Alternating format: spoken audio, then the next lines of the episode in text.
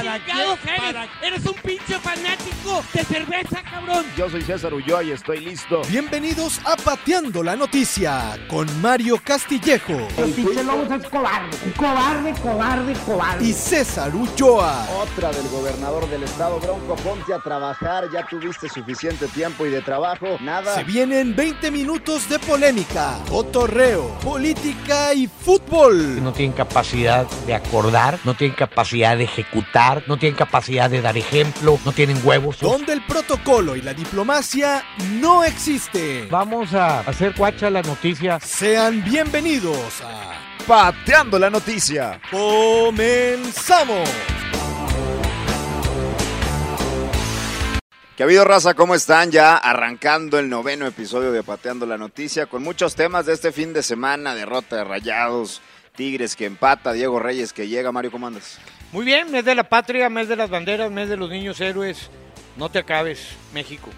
Y de regreso a clases, ¿eh? Ya andan Y de regresando. regreso a clases, pobres papás, Oye, sí. gastados, uniformes, no hay suficientes aulas, lo que tú me digas. Más de un millón de estudiantes que regresaron a clases, obviamente se ve reflejado en el tráfico, se ve reflejado, pues los papás han de estar más tranquilos, ¿no, Mario? En casa ya no los te van a tener. un mes, este es un mes este que te pone. Vas, espérate que seas papá para que veas, cabrón. No, no, toco, toco la madera suficiente porque ya vi que están bien caros, que los, pantalones, los que los sí, sí. Eh, Carísimos. útiles escolares y Yo demás. Oye, acabé, pero nunca acabas. ¿Te parece si arrancamos con el tema de Celso Piña, que me parece el tema Celso que se lleva los reflectores? Hay un tema ahí, digo, más allá de lo que eh, pasa en el hospital, me parece bien grave lo que, lo que sucede con este video que se filtra, eh, grabado por los mismos eh, personas empleados de ese hospital, en donde lo están reanimando y le están haciendo grabar un video, Mario, en donde manda saludos y demás, y una situación por ahí extraña que tendrán que eh, pues aclarar las, las autoridades pertinentes, porque surgen los rumores también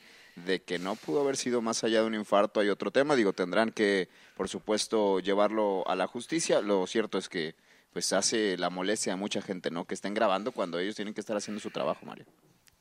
Yo creo que alrededor de esa grabación, el cuadro que presentaba él no era un cuadro grave.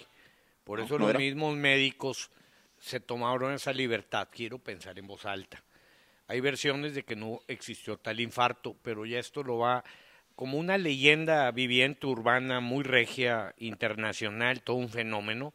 Todo un fenómeno y como diría el corrido de Monterrey, del mero San Luisito, porque Sí. de ahí es Monterrey, del barrio de San Luisito, De ahí mero. Independencia, de ahí mero.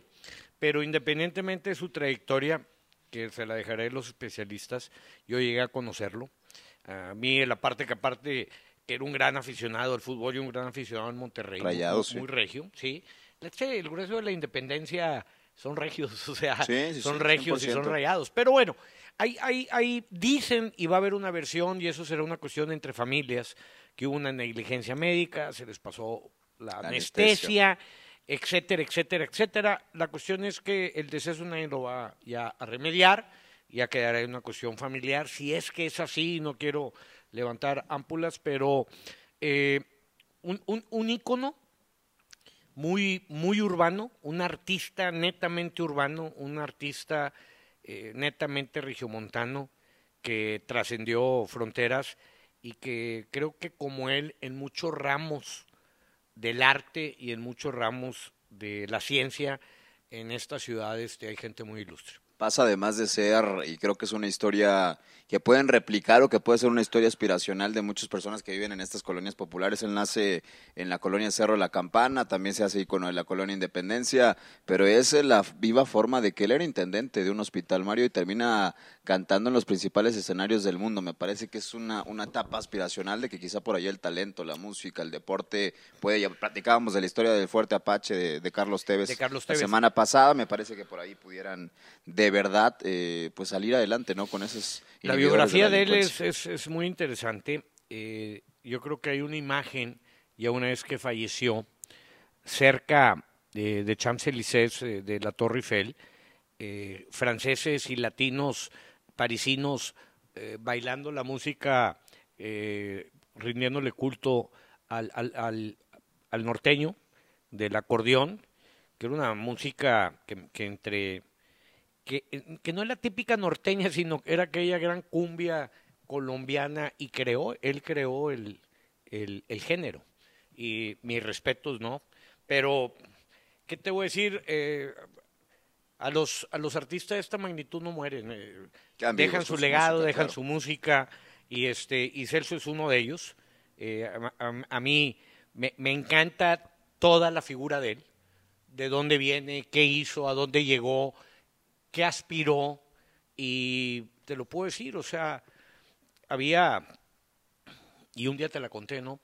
Eh, había un, hay un cuento colombiano de un señor que tenía un arpa y lo cuenta y se lo oí un día a, a un gran poeta eh, uruguayo eh, contar en una universidad y decía que era el amo del arpa y con sus dedos bailaderos hacía las fiestas y no había fiesta en los pueblos y en los llanos de Colombia que no lo invitaran.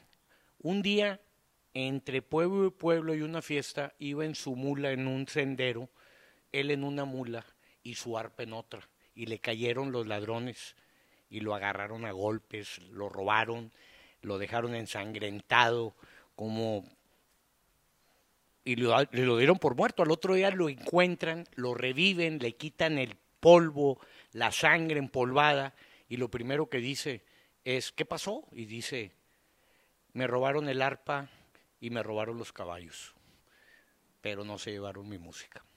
Y Yo, yo, yo hago esta remembranza porque a final de cuentas, este, eh, olvidemos al Celso que tuvo lo material, sino dejó su legado que fue su arte. ¿no? Y además tan, Eso nadie te lo quita. tan fuerte es el legado que puso a bailar a Gabriel García Márquez, premio Nobel, y de, no, nadie se resistía literalmente a Celso Piña, también tocando frente a la Torre Eiffel. Creo que es una leyenda de la música colombiana y por supuesto una historia a replicar. Ojalá muchas de estas se repitan en las colonias populares Las que por ahí hay, viven drogadicción. Los hay, los hay. Este, la verdad que hay muy buenas historias y él es una historia excepcional. Va a haber ahí los homenajes que se merece, incluso por ahí una propuesta del gobernador de incluir un acordeón al escudo del Estado, que eso ya personalmente me parece demasiado ridículo y vergonzoso, pero bueno, ahí está los alcances que tuvo Celso, su muerte por supuesto su música se queda. Hay un himno, bueno, hay una canción ahí de Rayados es Pasión, Sí. eh, Tano Pastita, creo que es la, es la canción, por ahí la graba con Suazo, la graba con Mier en aquel 2014, ahí se queda también para la postre. De todos los que vamos al estadio y vamos escuchando ese, ese himno es un casi, himno, casi, ¿no? es, es- es una canción. Y, y sí, te recuerdas a Celso con la camisa del, del Monterrey, este, pero siempre Celso poniendo su, mis- su música antes que su persona. 100%. A, a su persona nunca la conocimos y eso me gusta de los artistas, porque lo importante es su obra, no, no, no su persona. No ¿no? quienes sean ellos fuera del Este, escenario. No, yo, yo creo que fue una persona enigmática, como todo genio y todo artista son enigmáticos, ¿no? Este, locos. Porque son los locos los que cambian el mundo. Los que disparan, Sí, por eso yo digo que hay que sacarlos de los manicomios, porque los supuestos cuerdos están acabando con el mundo, hay que sacar a los locos, que son los que hacen los verdaderos cambios importantes. Y Celso era un loco, ¿no? Este, de esos que, que dejan huella y trascienden. No, no, no, tiene, no, no puede ser cuerdo. Para este, hacer las cosas que para hizo, hacer ¿no? las cosas que hizo, claro. Pero vámonos ya con otros temas, Mario. Ahí está lo de Celso Piña. Ojalá pues tenga los homenajes que le correspondan. Pero este fin de semana me tocó ir a Torreón, allá eh, a ver a los Rayados. Tenía yo una conferencia por allá. Aproveché y allá nos escuchan, ¿eh, Mario? Seguido nos platicaban periodistas, aficionados y demás que se acercaban diciendo que escuchan pateando la noticia. Saludos a los que nos están escuchando en Torreón. Pero hablar del partido, que fueron seis, siete minutos de terror para Rayados. Dos goles en ese tiempo, yo- partido. Yo, ¿no? creo que Alonso hace un buen eh, análisis. Dijo, fueron muy superiores con nosotros en el primer tiempo. Voy, y ya, ya de lo malo todo mundo. Yo rescato muchas cosas del equipo en el segundo tiempo, te lo digo sinceramente. Tuvo una reacción el equipo. Eh, se acercó en el marcador, pero antes de acercarse tuvo una reacción. Lo más fácil era haber bajado los brazos y a lo mejor te traías tres o cuatro en el segundo tiempo. No, el equipo tiene orgullo, tiene personalidad. Tal vez le falte fútbol, tiene más nombres que fútbol.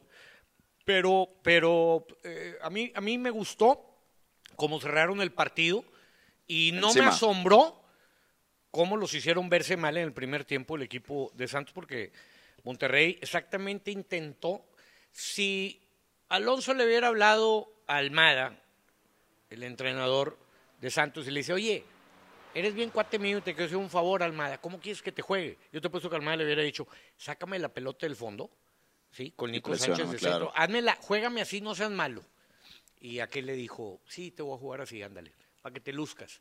El partido, el partido este, estuvo mal armado, está mal escauteado el equipo. eh, fue, le- lo retó a Santos contra su mejor condición. Y en el fútbol mexicano no hay, no hay rival pequeño. Santos es el equipo que más corre, que más intensidad tiene, este, y, y no le puedes ir a jugar a, a tu velocidad de precisión y pelota desde el fondo porque Monterrey no la tiene.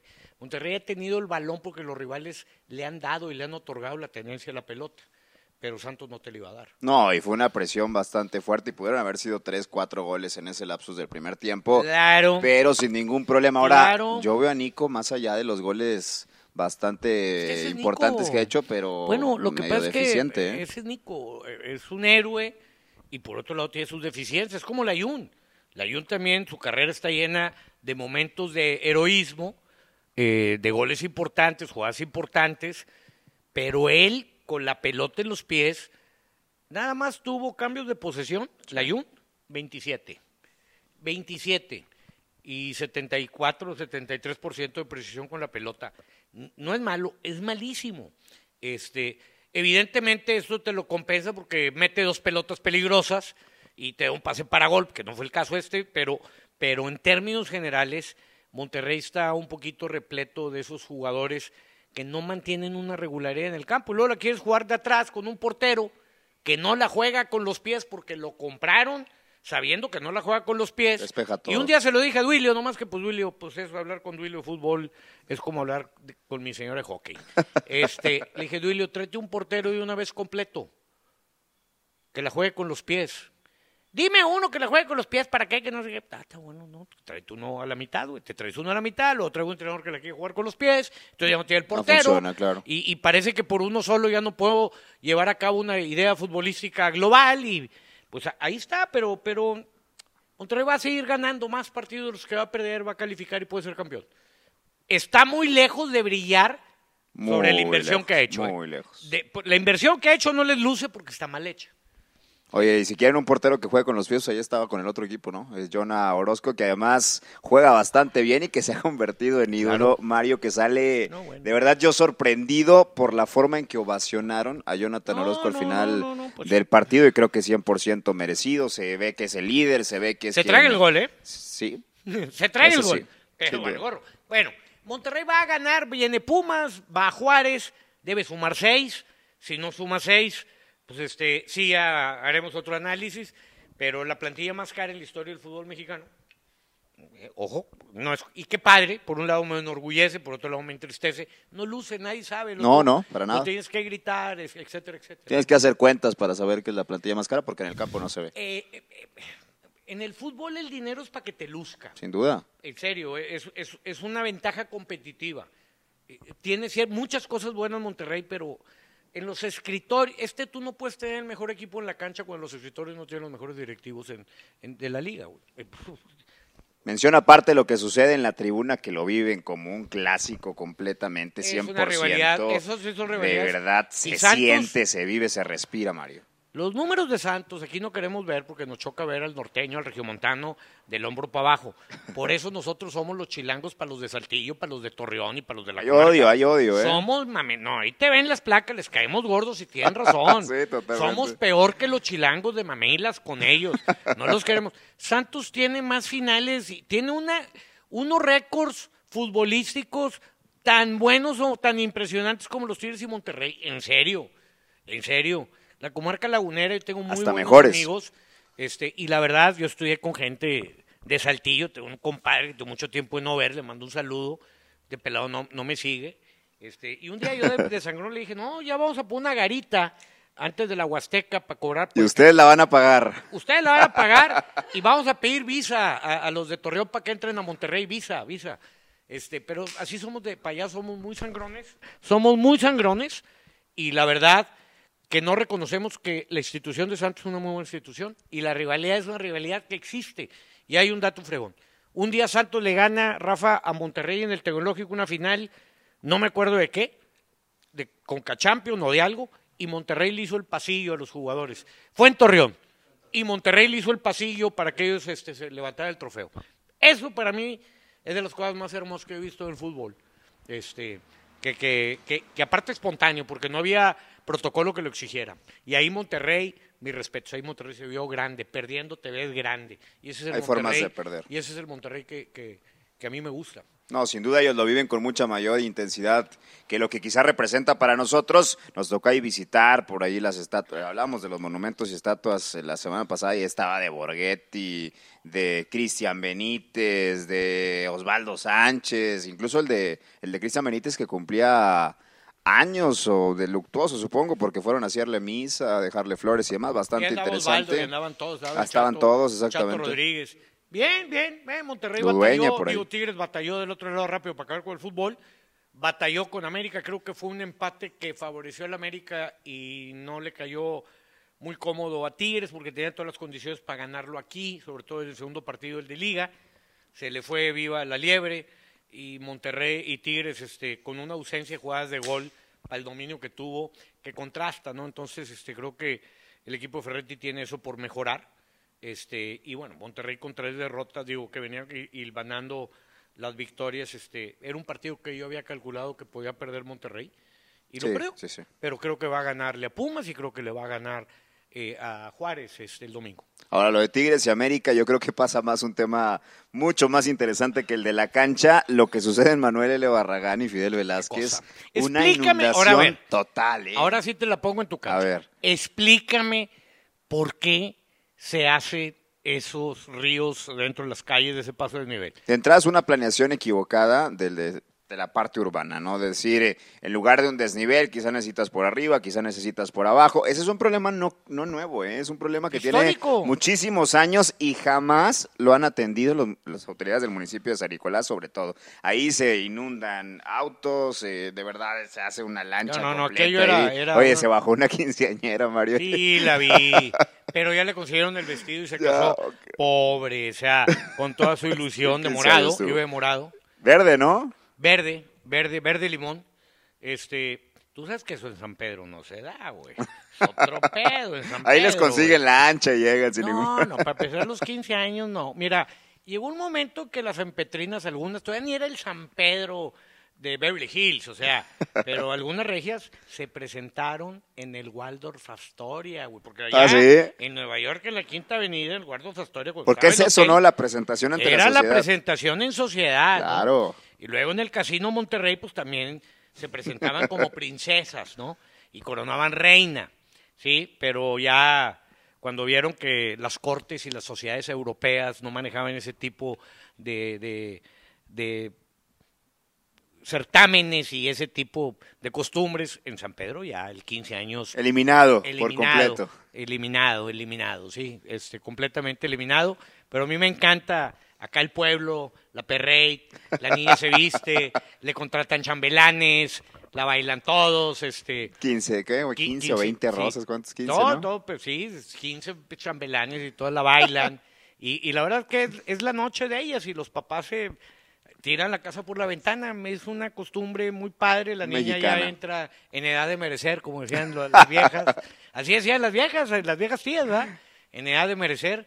Por lo general, las pobres niñas, este, con la hormona, todo lo que da, los vestidos de los Eh, meten más preocupadas de lo que disfrutan, hombre. ¿Eh? Más preocupadas de lo que disfrutan. sí. Oye, mi amiga hizo un 15 años más grande, en un mejor salón y no, demás. no, no, no. Pero bueno, ahí está eh, la competencia. Salieron ahí en la avenida Manuel. Barragán, se bajó. Y también la imagen de un perrito que andaba recogiendo... Recogiendo la basura. Pues, oye, qué mugrero, de verdad, con todo... Pero somos, espérame, aquí yo no le quiero echar la culpa a ningún municipio ni al Estado.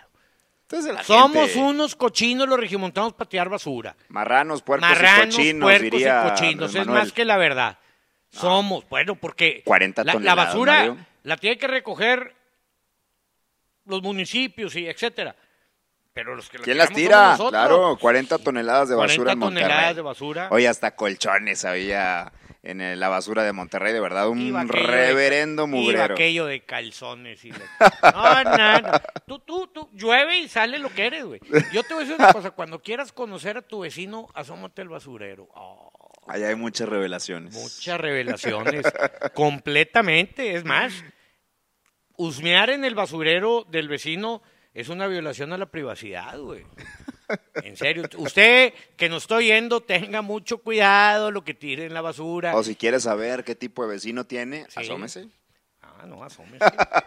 Asómese Pero bueno, ahí quedó esto, de verdad, se combina la falta de atención, la falta de estrategia, capacidad de las autoridades con la falta de cultura que tienen los regiomontanos y eso termina en caos, totalmente en caos definitivo allí la situación, Mario. Pero hay una situación con el regreso a clases en el municipio de San Pedro que me parece a mí bien interesante, que es la situación del carpool. Ya lo hacen, ya me dijeron que Tiene lo hacen. rato, pero explica qué es el Carrefour para la gente que no sabe. Es básicamente compartir el carro en lugar de que lleves a una persona en un mismo carro, que lleves a tres o cuatro. Es Claro. decir, para disminuir el tráfico, para disminuir la cantidad de carros que se utilizan y la cantidad de contaminación y calidad, pésima calidad del aire que tenemos. Ahora, si no lo usas, hay multas de 825, 840, porque hay ya un carril exclusivo para aquellos que sí hagan el carpool, que lleven a tres o cuatro personas y disminuyan pues este tráfico que de verdad se Pero si hace tú eres una familia de cuatro, de tres, ahí ¿Ya como- la armaste? Pues ya la armaste. ¿Llevas a cuatro al- personas en tu carro? Ok, ya, eso es lo que se Y busca. ya lo hacen con empleados, Mario, con empleados del municipio de San Pedro. les, les dan, creo que un día más eh, de Miren. vacaciones cada, cada que utilizan carpool. Eh, dentro de toda la problemática urbana, no sé por qué le dieron de llenar las oficinas San Pedro. Oficinas y oficinas. Ahí va la pobre gente a trabajar hasta San Pedro. de Apodaca a San Pedro. Gastar dos camiones más, métete Sí. a San Pedro. Ve y consigue dónde estacionas el carro, métete a San Pedro. Y yo les invito a todos esos que tienen negocios ahí, que llevan a la gente a San Pedro a trabajar, no a los comercios, sino a las oficinas, que es más fácil que el patrón se traslade al centro, a otros lugares, A que 100, a que 200 vayan 60 cabrones. oficinistas de ellos a meterse ahí con comidas más caras, Sí, con transporte duda. más caro. Es, es, es un mundito La ahí vida aparte es más cara, claro. horrible. Este, la comida lo que les cuesta, lo que les cuesta estacionar el carro, ya mejor no van en carro. Entonces, ¿cómo le hago para agarrar camiones?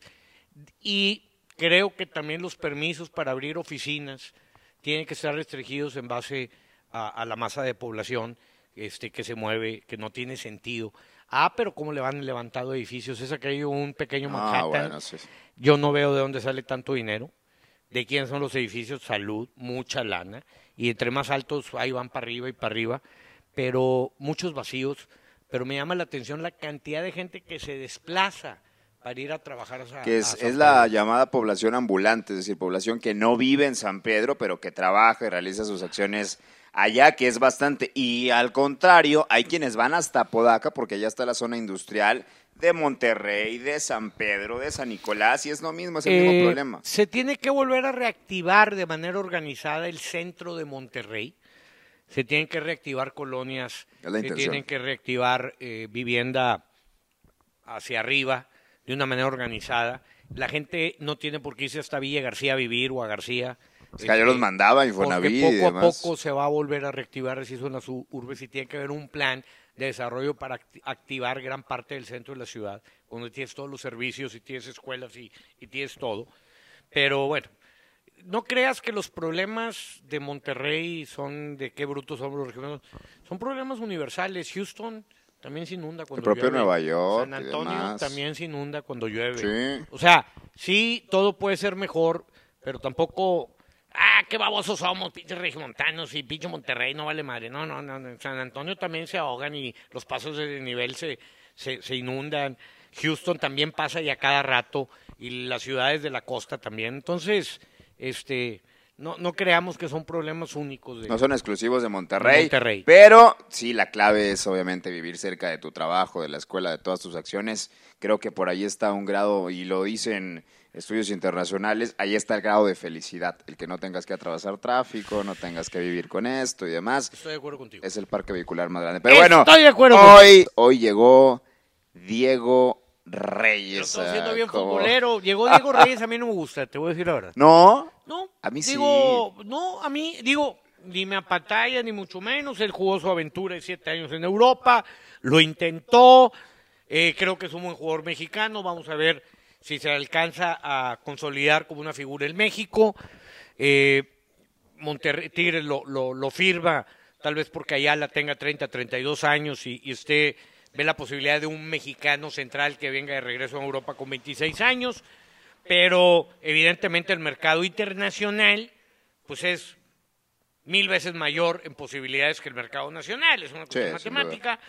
Eh, creo que había mejores opciones. Eh, yo, en lo particular, creo que es útil.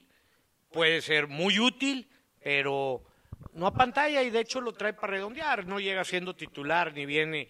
Viene a ser el tercer central del equipo. Este, no sé si acabe siendo el tercer central o el segundo, pero bueno, las expectativas son de competencia. No viene a tomar ningún puesto titular. ¿Y por qué viene acá y no América? La lana. Pues claro, a ver, yo, yo no veo, por, también el jugador de fútbol, como tiene que llegar y besar el escudo, yo quiero lo otro, y, porque la gente cree que el jugador tiene que amar el equipo para poder rendir, y eso, eso es mentira, No, no es cierto, no es un claro. matrimonio. Este, es mentira, los jugadores juegan por dinero y son profesionales. No y está bien, perder. no está mal. No, no está mal, es normal como cualquiera de nosotros en Sin el duda. trabajo. Te ofrecen más dinero, te tienes que ir donde te paguen más, sobre todo que es una carrera corta. No más que pues como el eh, los aficionados y muchos directivos creen que tienen que amar al equipo como si el amor fuera el motor de la victoria. Y es un eslogan y aparte es un parte de- de- del argumento de la historia del fútbol, pero es mentira. Es una novela, es mentira, es un argumento escrito en un guion. Eh, difícilmente quieren a los compañeros, pues quieres a tus y quieres a tu esposa y quieres a tus niños y pero pero así, entonces pues, llegan y le dan beso al escudo yo por esto. Entonces el, aficionado este tienes que amar los colores y, y hay directivos y Muere hay- por los colores. no, no, no, los colores. este- no siete los calares, güey. O sea, porque pues ven que juega mal y creen que es una cuestión No, de corazón, ¿no? Y, y hay directivos que también aman a la institución y, y son peligrosísimos porque son fanáticos tomando Eh, son decisiones y muy peligrosos. Eh, el amor, en muchos ámbitos de la vida, el amor estorba, créanme. En los negocios, bastante. Pues claro, pues claro que estorba. ¿sí? Amas lo, tu profesión, ellos aman su profesión, en el la mayor de los casos, ¿no? Pero con eso basta. Oye, Vela no, no ama su No ama profesión fútbol. y es un jugadorazo, No, no, ¿eh? no. Javier Aguirre, el entrenador, no ama el fútbol, él, él le gusta más el béisbol. Pero pues es lo que le deja. No, bueno, pues es para lo que sirve. Y ahí está. Sí, Y listo. Pero, eh, entonces, este, en el jueguito ese de que si ama al América o no ama al América, entonces te fuiste con dinero, entonces era un pesetero y este traidor y Oye, en su momento aventaron hasta billetes y demás a jugadores por vendidos y no sé. A ver, esto es un negocio. yo todavía no conozco un jugador final- que juegue gratis. No, na- ni, lo vas a conocer. No, No, no, no, ¿verdad? por supuesto que no. Oye, Mario, y ahora se viene el primer informe de Andrés Manuel López Obrador y llega en la semana donde informa el INEGI que crecimos, ahí va, 0.0% en el país. Andrés Manuel prometió un 4%, después Siempre que se quejó de 3, que todos los que gobiernos no 2, crecían. Que no crecíamos, que era un mugrero, que todo estaba mal distribuido. Ahí está. Pero no son sus datos, Son otros datos. son otros datos. Aquí la pregunta es, ¿va a ir al Congreso, al H Congreso? ¿Va a ir a la Cámara? Va a ir, claro, O- tiene que y ir. espérame, ¿va a ir a entregar o se va a parar? Porque el señor nos hace un informe todos los días de hora y media, güey. Pero bueno, Un informe extendido, digamos. ¿se va a parar a dar el informe o lo va a mandar? Yo creo que se va a parar y te voy a decir por qué. Porque tiene mayoría, está blindado, ¿o ¿qué? Sí, totalmente. Vamos a volver al día del Al tiempo informe del PRI. donde se pare y va a haber Va a haber focas aplaudidoras. Punto. y va a haber otros que se van a parar a interpelar. No, no, no. Digo, supongo que el PAN va a querer parar. No va a haber- va- Sí va va a haber, sí va a haber, pero Espérame, ya lo anunciaron. va a ser la minoría. No va a haber informe. Tú, a ver, yo, yo no sé, tú eres el informado. Yo creo que el señor no se va a parar a rendir su informe con el vaso de agua y el guardia presidencial atrás y, y luego se va a parar un senador, un Anunciaron que sí va a haber. No, va a ser un showazo. pero creo que lo hace bien. Al final se va a recibir más aplausos que abucheos, ¿eh? Y ¿Quién creo que va a ser una muestra de lo que hoy existe en un país como el nuestro, un país dividido. Hay quienes, es un personaje que, a ver, no hay medias con él. ¿Lo amas o lo odias? Ahí César, disculpa, pero creo que veo tendencias donde ha bajado un grado de popularidad y, y ha aumentado un poquito. Ahí va, Va, se, va, se va revirtiendo. Ahora, dime la verdad, va a haber informe y se va a parar y va a tomar el vaso de agua. Porque aparte, aparte el ritmo de que lee, nos pueden dar las nueve horas, güey. O sea, está, está cabrón. O sea, es, es un pelado que tiene un, un lenguaje, que tiene Parkinson en el lenguaje. Yo creo que sí. No, Conociendo a Andrés Manuel es un tipo protagonista. no va a haber. Esos tiempos ya acabaron. Pero aparte, tú, tú, tú, tú no habías nacido. El señor presidente iba en carro descapotado por paseo de las reformas con, con la banda presidencial, haciéndole así y haciéndole así y haciéndole así, saludando a todo mundo. La cosa más hermosa y el pueblo en pleno se tiraba, la CNOP y todos, o sea, estaban y el pelado y millones aquí, dimos millones allá y empezaron las interpelaciones, las interpelaciones, la primera famosa interpelación en un informe de gobierno la hizo este priista que luego fue no me acuerdo, no, no recuerdo, se paró y lo interpeló porque al final de cuentas el Congreso, la Cámara Baja, pues es la voz del pueblo y puedes interpelar al presidente. No va a haber, no va a haber, no va a haber informe. No creo que volvamos a esos circos de la payasada, este, no creo. Bueno, pues ahí está entonces el tema. Ojalá que sí, que sí exista, que sí haya. Pero bueno, Andrés Manuel López Obrador tendrá que definir. Yo creo que con la cuarta transformación y con los cambios que quieren implementar, Mario, no hay de otra. Tiene que haber informe. Lo veremos entonces en, unos, en unas semanas porque Andrés Manuel López Obrador creo que hoy dejaría pasar una gran oportunidad si no existe, si no hay este informe y con el afán protagónico que tiene Andrés Manuel, creo que hay sí porque sí. Pero bueno, ahí está el tema 0.0% el crecimiento del país, Mario, y creo que eso es la nota relevante. A ver, ¿dónde está el 4% que íbamos a crecer? No, no, pues, es demagogia y ahora la va a tener que sostener, pero a final de cuentas los indicadores no son de confianza. Eh, No, no queremos que esto pase. A ver, pareciese que los que no votamos a favor de él necesitamos que venga un colapso financiero y social para darnos la razón, pero hoy perdemos todos. Ahí tenemos que pensar, a México queremos lo mejor para México y creo que ya hay un todo un grupo que lo que quiere para tener la razón es que él tropiece y un tropiezo nos afecta a todos, desgraciadamente. Eh, confío en su grupo cercano, pero la declaración de Poncho Romo de los últimos días con relación a que no había un plan, eh, muy reveladora. Y una declaración muy cruda. Si tú la pudieras eh, con- con- dar el, con- el contexto de lo que declaró Poncho Romo, ¿te acuerdas? Que no había un plan eh, en materia energética real o, no sé en qué materia. Y me llamó la atención porque, porque pues, son los primeros pasos de una gente que representa la esperanza de la iniciativa privada, que, que parece que ya no se queda callado. Y yo veo a un Poncho Romo con esta declaración, un hasta aquí, y quiero ver qué va a hacer el señor presidente.